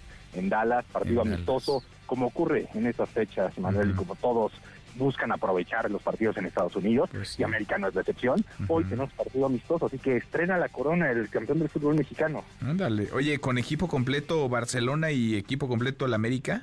Sí, los dos por contrato tienen que jugar con la mayoría de sus titulares. Y fíjate, Manuel, que el América tuvo un detalle importante con los jugadores y es que invitó a las familias. Las familias acompañaron para ir a Dallas, para estar con los eh, con parte del equipo, porque entiendes perfecto que pues son fechas complicadas, no fechas de estar con la familia, así que es buen detalle la directiva del América. Buen detalle, sin duda, buen buen detalle, pues van jugadores con todo y familias a vacacionar y de pla y de paso a jugar en, en, Dallas. Exacto, por decirlo así, en esa en esa prioridad. Pero bueno, el, el, estadio estará lleno seguramente, entendemos perfecto lo que representa y lo que significa siempre que un equipo mexicano va a Estados Unidos y más cuando juega contra un equipo tan grande y tan importante como el Barcelona, ¿no? Entonces cambia radicalmente la, la conversación y sigue siendo un negociazo porque aparte pues los boletos son en dólares, Manuel, entonces ya te imaginarás. Es un buen es un buen negocio, es un buen negocio. Oye, el Estadio Azteca ya va a cerrar, Nico. Ahora sí ya va a cerrar. Ahora sí, bueno, por lo pronto hoy canta Rebelde en el Estadio Azteca, Manuel. ¿Hoy? Hoy pues, RBD, RBD, RBD, pero pues ¿qué tienen concierto diario? Tú que sí eres eh, fiel seguidor, si no es que fan de, de RBD. ¿Qué no habían tenido conciertos en el Foro Sol? Había tenido conciertos en el Foro Sol, se acabaron ya las fechas en el Foro Sol y ahora tienen concierto en el Estadio ah. Azteca y, y, ya con esto cierran su, Qué su gira y el Estadio Azteca. Creo que el Estadio Azteca le queda otro concierto, ahí sí te quedó a ver el artista, mm. pero creo que el Estadio Azteca tiene otro y ya después sí tiene ya que pensar y en la remodelación y el América y, y el Cruz Azul a jugar en el Estadio Azulgrana. Ahí van a jugar en el estadio, ese que iban a demoler desde hace años. ¿Te acuerdas que lo iban a demoler, que iban a hacer una, bueno, querían hacer una un centro comercial, un complejo Sí, sí. espectacular? Bueno, pues no, evidentemente no se pudo, el Atlante regresó a jugar ahí y ahora pues el América regresará y Cruz Azul, que dejó el Estadio Azul para irse al Estadio Azteca, regresará. Ah, bueno. O sea, en el Estadio Azul va a jugar el Atlante, el Cruz Azul y el América. Yo no sé si el Atlante, pero Cruz Azul y América seguro sí. Mira, a partir de la de enero. A partir de la próxima temporada, sí, ya en enero. Mira. Bueno, pues suerte. Entonces ya termina la gira de RBD, Nico. Mira, dos en, dos en uno, fíjate, tú nos puedes dar los deportes y también la cartelera de conciertos. Tú no me valoras, Manuel. No, no, no, me dos, dos en uno. ¿Cuántos conciertos se aventó RBD? No, muchos, no sé. Muchos, muchos, muchos. ¿Y en, y en el Foro Sol como cuántos? Como ocho, ¿no? ¿Ah, sí? Sí, como ocho, siete, ocho por ahí. Siete, siete me dicen. Sí, siete, ¿ves? Estaba yo ahí. Siete más este, el del Estadio Azteca, ocho. Ocho. Bueno, ¿Y cuántos viste tú? Dos. Ah, sí, fuiste, fíjate. Oye. Fui al Foro Sol y hay que ir al Estadio Azteca hoy, Manuel. Ah, vas a ir también al Estadio Azteca. Qué bárbaro, no te pierdes uno. No, tú, tú también eres generación Estás peor que Memo, Manuel. tú. Memo se mete a todos los eventos, tú por el estilo. Sí, pero yo pago boleto. Yo Ah, pago tú boleto. sí, no, él es un gorrón. sí, sí. él es un Siempre por la derecha, siempre por Ah, la muy derecha. bien, muy bien, muy bien. Bueno, entonces vas a ver a RBD y de plazo vas a cerrar el cerrar estadio. Azteca. Exactamente, es un tema periodístico 100% Muy para mañana poderte contar cómo, cómo queda el coloso de Santa Úrsula. Muy bien, muy bien. Bueno, pues eh, me imagino que del América contra el Barcelona y hasta de RBD van a platicar en un rato más. así, así lo haremos y también de todo el tema, Manuel, de la Superliga. ¿eh? Hoy el Tribunal Europeo falló a favor de la Superliga diciendo que FIFA y UEFA no pueden sancionar a los clubes y a las ligas que quieran participar en esta Superliga. Así que es un tema que todavía va a dar muchísimo de qué hablar, pero por lo pronto, eh, si pensábamos que la Superliga estaba muerta, yo creo que va a tener muchísimo más que decir y hay una guerra civil entre equipos, ligas, ahora sí que todos contra todos, todos buscando dinero. Todos contra todos. Bueno, pues que sea que sea una buena batalla. Y en estas temporadas, Nico, cuando tendría que haber armonía, paz. Armonía, paz. Bueno, Sí. Así pasa, hasta en estas temporadas. Así pasa. Nico, en un ratito más los escuchamos. Te mando un abrazo, Manuel. Los esperamos en Claro Sports por MBS Radio, como cada tarde. Un abrazo grande, Nicolás Romay. Con los deportes pausantes, una vuelta por el mundo de la mano de mi tocayo Manuel Marín. Y volvemos, volvemos, hay más. Internacional. La ONU alertó que la franja de Gaza está en el nivel más alto de catástrofe humanitaria por hambruna. En medio de la guerra que libra Israel contra Hamas, toda la población de Gaza se ve afectada por la crisis alimentaria y más de 570 mil personas atraviesan niveles de hambruna, considerado catastrófico. Hasta el momento, más de 20 mil personas, en su mayoría niños y mujeres inocentes, han muerto en esta guerra. Es la voz de Sean Casey, coordinador de equipos médicos de emergencia de la Organización Mundial de la Salud. El momento es ahora. Estamos tratando con gente hambrienta, adultos, niños. Es insoportable.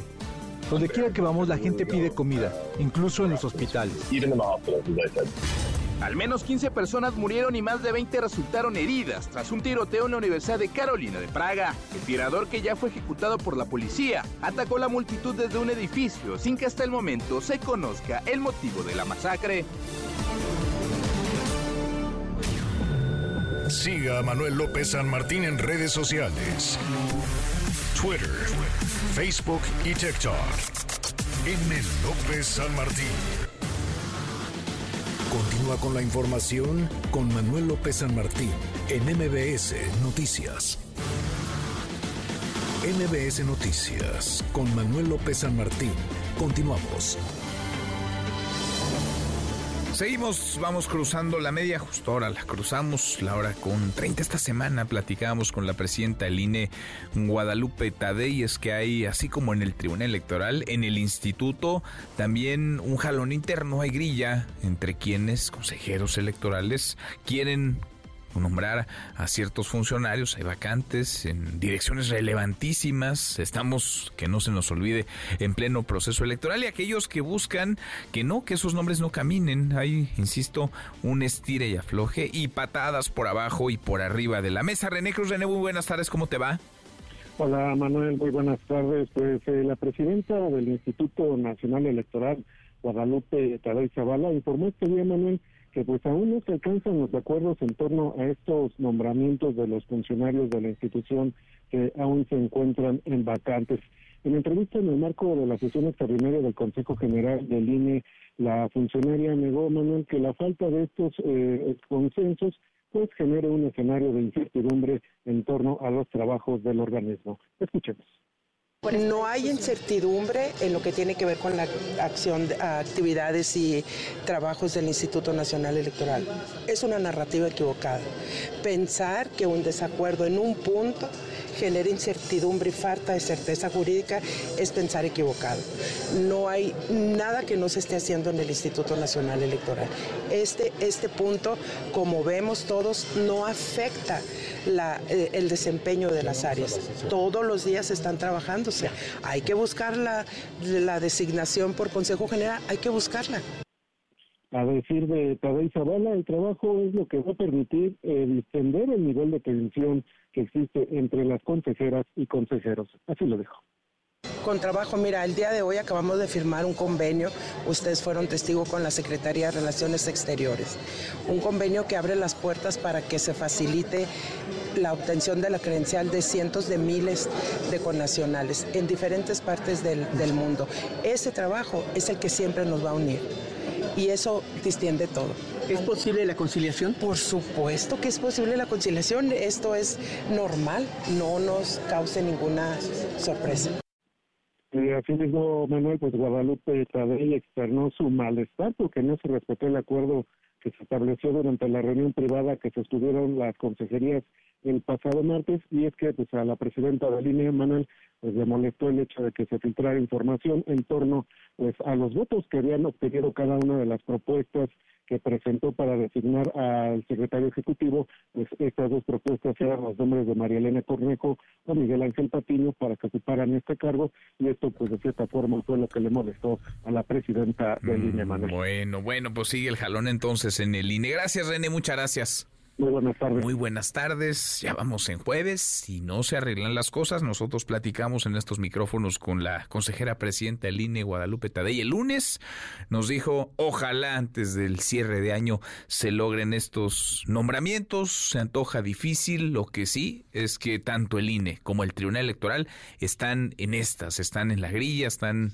en plena crisis, cuando nos encontramos con la elección presidencial a la vuelta de la esquina, menos de seis meses para los comicios de 2024. A propósito de elecciones y a propósito de acomodos y reacomodos, hace un par de meses platicamos en estos micrófonos, en esta cabina, con Sergio Mayer, iba saliendo el actor, productor, exdiputado federal del muy exitoso proyecto eh, de la Casa de los Famosos, que vaya que generó enorme conversación en la sociedad mexicana, salió y pues parece que varios partidos le habían estado buscando, lo estaban tratando de convencer para que se sumara a sus filas, para que regresara a la política, a la vida pública. Sergio Mayer, qué gusto escucharte. Sergio, buenas tardes, ¿cómo estás? Eh, querido Manuel, qué gusto, agradecido contigo siempre por la generosidad del, de tu espacio y de permitirme pues platicar y conversar contigo y con tu público maravilloso. Al contrario, muchas gracias a ti, gracias como siempre. Estabas tú, entiendo, eh, deshojando la margarita, también un poco eh, regresando a la realidad luego de estar encerrado en la casa de los eh, famosos y de pronto vimos hace unos días una fotografía tuya con Claudia Sheinbaum, con quien va a ser la candidata presidencial de la 4T, Sergio.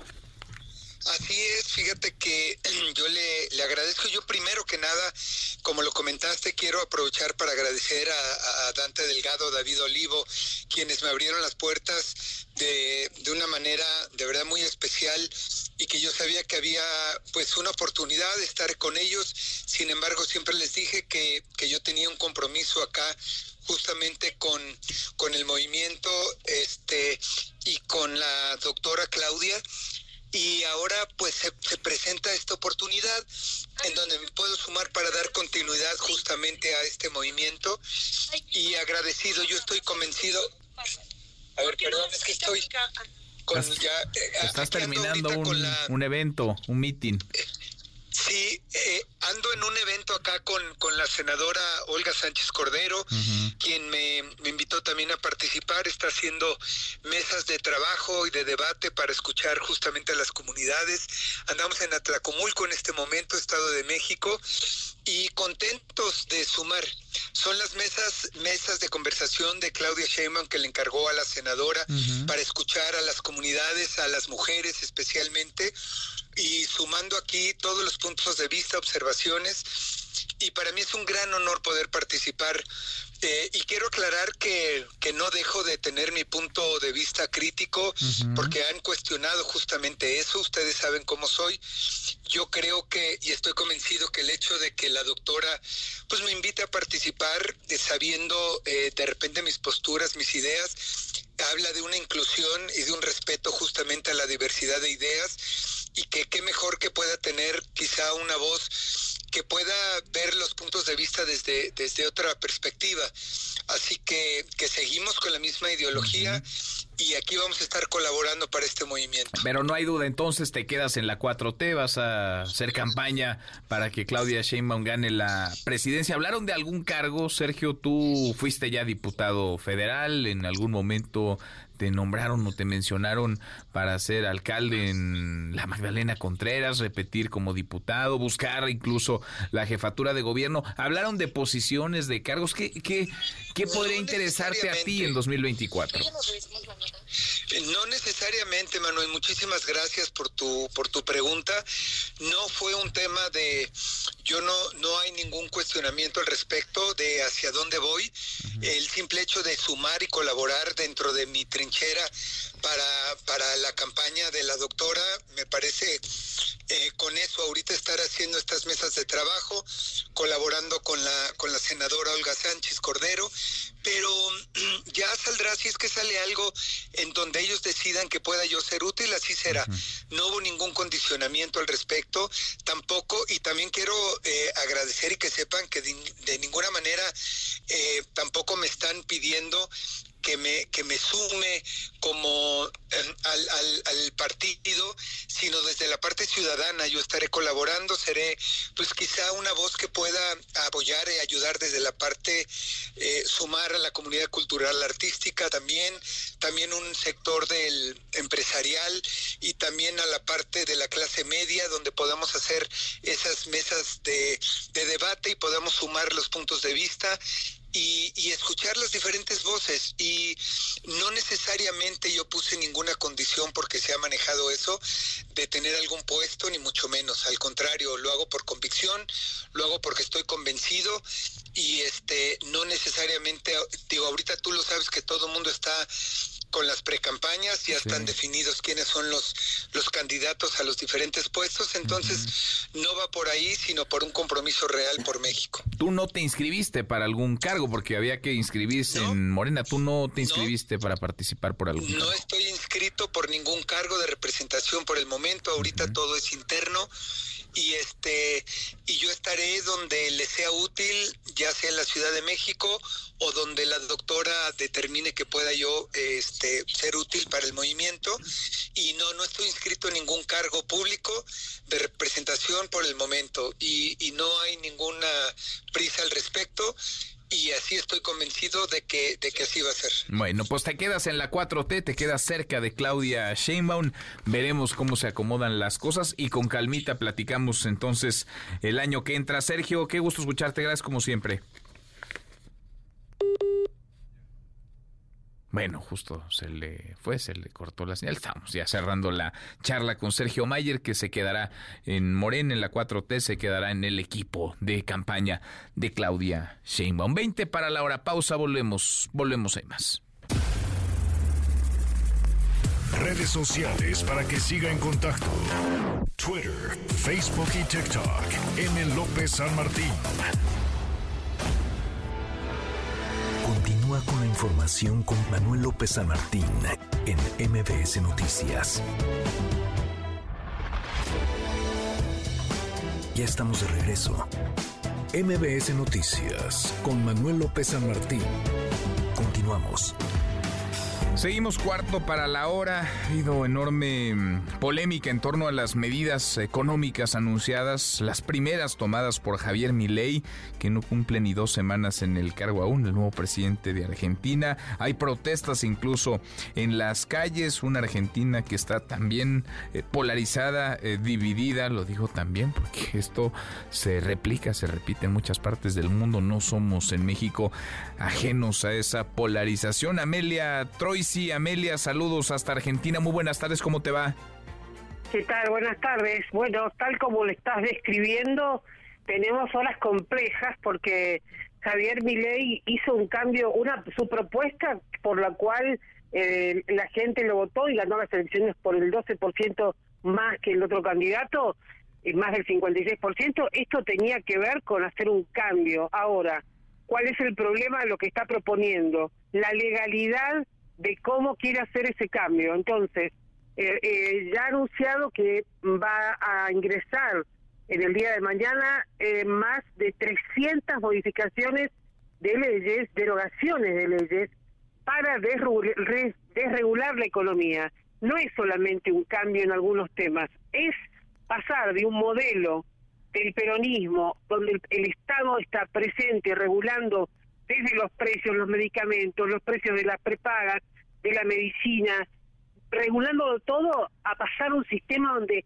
nada está regulado y las consecuencias directas, por supuesto, las están sufriendo. En primer lugar, eh, un poco el, todos aquellos que no entienden hasta dónde van a llegar las modificaciones, pero la primera defensa que están haciendo tanto gente que es no kirchnerista, sino que son de la oposición al kirchnerismo eh, y que han sido compañeros de ruta en alguna parte con mi ley, y es el tema de si no se está violando la Constitución al enviar 13 proyectos, 30 proyectos para derogar leyes como ley de alquiler, modificar la ley de trabajo. Escuchamos lo que dijo mi ley. 5. Derogación del Observatorio de Precios del Ministerio de Economía para evitar la persecución de las empresas. 8. Derogación de la normativa que impide la privatización de las empresas públicas. 9. Derogación del régimen de sociedades del Estado. 10. Transformación de todas las empresas del Estado en sociedades anónimas para su posterior privatización. 11. Modernización del régimen laboral para facilitar el proceso de generación de empleo genuino. Con lo cual, ahí, todas esos, esos son solamente, viste que las va numerando porque son eran 30, y lo primero que anuncia son modificaciones. Por ejemplo, te, te cuento de qué se trata la de trabajo.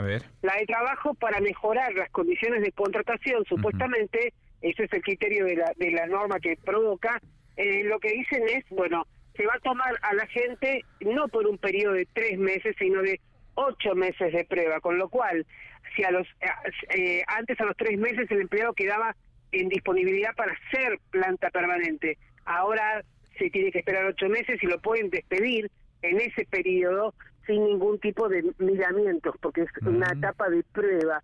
Y la otra cosa es que por cada año, digamos, eliminar y bajar a la mitad eh, la posibilidad de cobrar una, una un dinero por despido. Esto hoy ha provocado que ahora, en este momento, estamos esperando la resolución de la, una reunión urgente de la Central Obrera, la CGT Nacional, porque lo que están amenazando es con la posibilidad de tomar medidas directas como por ejemplo el paro. Hoy estuvieron reunidos con los diputados en la Cámara y esto fue lo que dijo Rodolfo Daer, que es uno de los que integran eh, la comisión directiva. A partir de ayer no solo hay un ajuste devaluatorio impresionante, sino que están destruyendo las instituciones republicanas que tienen que ver con el ejercicio democrático. Aguarden a las seis de la tarde y cómo no va a haber clima para paro. Estamos intentando develar, eh, hay mucha preocupación eh, en torno a cómo va a seguir Javier Milei. Él dijo esta mañana que habló por una radio que él va a continuar con esta reforma y que son más de 300 mm. las, las, medidas que se van a tomar. Pero a mañana también se van a concentrar todos los trabajadores del Estado, un área, sobre todo que son los que a los cuales se les está exigiendo máxima eh, presencia en todos los empleos, eh, se van a concentrar desde las 10 de la mañana en el obelisco y también te recuerdo que está prohibido, no prohibido, sino hay una medida que se está tomando con respecto a las marchas para que no bloqueen todas las salidas. Así que mañana va a ser un día, hoy es un día que todavía no ha terminado, es muy largo, y mañana es un día muy preocupante, ya en vísperas de lo que será la fiesta de Navidad. Pues se siguen tensando las cosas, Amelia, eh, vaya, la distancia, así se ven tú que estás allá y que lo puedes palpar de manera mucho más certera. Eh, ¿Cómo anda el ambiente, el clima en las calles? Eh, ¿Cómo está la efervescencia entre los argentinos? Te, sorprendería, porque por un lado, mucha gente está de acuerdo con lo que está haciendo mi ley, porque las restricciones eran muchas porque era imposible, la, la regulación para cada una de las actividades es mucha. Ahora, ¿dónde pierde? ¿Dónde perdemos? El enojo es en el bolsillo y la preocupación aparece, por ejemplo, cuando ya no va a haber control de precios de ningún tipo. O por decirte, solamente te digo esto, las prepagas, que son las medicinas, la medicina prepaga, eso obliga, por ejemplo, a que cada persona tenga ahora la posibilidad de ver que su prepaga se aumenta en un 50% y los salarios no están aumentando un 50%. El problema de las medidas es la consecuencia directa que tiene sobre el bolsillo. Claro. claro. En fin, pues eh, de pronóstico reservado lo que venga, una Argentina polarizada, una Argentina dividida en torno a Javier Milei, sí, pero sobre todo a sus políticas, estas primeras políticas cuando el nuevo presidente argentino no tiene ni dos semanas en el cargo. Saludos hasta allá, gracias, muchas gracias Amelia. Un abrazo. Abrazo, muy buenas tardes. Fausto Bretelina, analista internacional. Querido Fausto, gusto en saludarte, ¿cómo estás? Igualmente, Manuel, muy bien. Aquí escuchando escuchando el reporte ya desde Argentina. ¿Qué opinas? Porque ya de mi ley, pues eh, sabemos lo polémico que es, las medidas que incluso vendió durante campaña como promesas, las está ejecutando y apenas está iniciando, Fausto. Sí, sí, sí, son medidas muy duras, eh, muchas derogaciones de leyes, eh, prácticamente quiere desmantelar, desmantelar el corporativismo, ¿no? Que dejó, que dejó Alberto Fernández Creo que eh, lo más eh, criticable es eh, posiblemente que se pasa por alto al Congreso. Es el momento de tratar de negociar. tiene minoría, tiene algunos diputados del partido de Macri y de la coalición Juntos por el Cambio, pero no tiene no tiene la solidez para poder pasar todo este tipo de, de leyes y de decretos y de derogaciones. Eh, lo que sí es cierto es que eh, esta, este anuncio de emergencia, estos planes de emergencia, prácticamente siempre han pasado porque se necesita tanto que el Congreso como el Senado lo rechacen y solamente en una ocasión en la historia de Argentina ha ocurrido eso. Entonces tiene que negociar quizás con los senadores el hecho de que no se la vayan a tirar para que pueda pasar, pero es una política de un shock muy fuerte en donde pasa de un estado muy benevolente a un estadio a un estado pequeñito prácticamente presencial pero semipresencial en donde solamente falta privatizar las, los escaños, ¿no?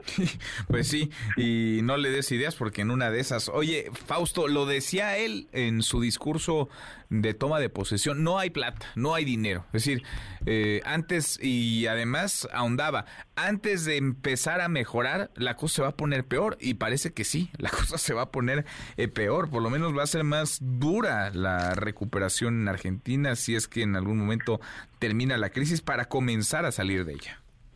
Sí, a ver, yo, creo que es inteligente mi ley en el sentido de que le está transfiriendo toda la responsabilidad económica al gobierno anterior y por eso toman las decisiones tan rápido porque de alguna forma esta secuela que va a generar o esta, estas reacciones que va a generar este tipo de, decisiones, pues va a afectar a, la población general y sobre todo a los que menos ingresos tienen o los que han recibido más subsidios en los últimos años. Y en ese sentido sigue anclando este programa por culpa de eh, Alberto, Alberto Fernández y el kirchnerismo. En ese sentido creo que es inteligente, pero de que va a tener un costo elevado es muy importante. Ayer mismo mi ley fue a la estación de policía para, para ver los monitores de cómo se estaba desarrollando la manifestación. Eh, por ahí dejó eh, de manera errónea una fotografía donde aparece el password del wifi de, de la estación de policía y, bueno, fue un poco de burla, pero habla mucho de que está muy atento. Dentro de estos decretos eh, prohíbe que haya tomas de instalaciones estratégicas como aeropuertos o hospitales, o instalaciones de telecomunicaciones.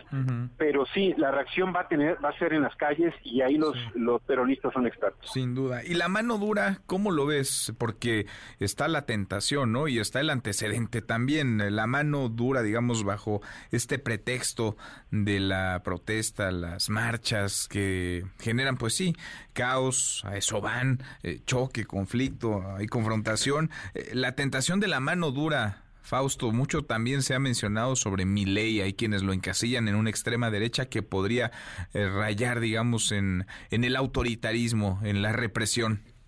Sí, mira, puso ahí a Patricia Burrich como ministra de Justicia que va a, recaer mucho la responsabilidad de este tipo de manifestaciones. La mano dura eh, tiene, tiene líneas rojas, ¿no? Es decir, no puede de alguna forma en un país como en Argentina, digo, ni en ninguna otra parte del mundo, pero en Argentina hay muchas heridas de la dictadura que no puede repetir en términos de que coartar la libertad de expresión.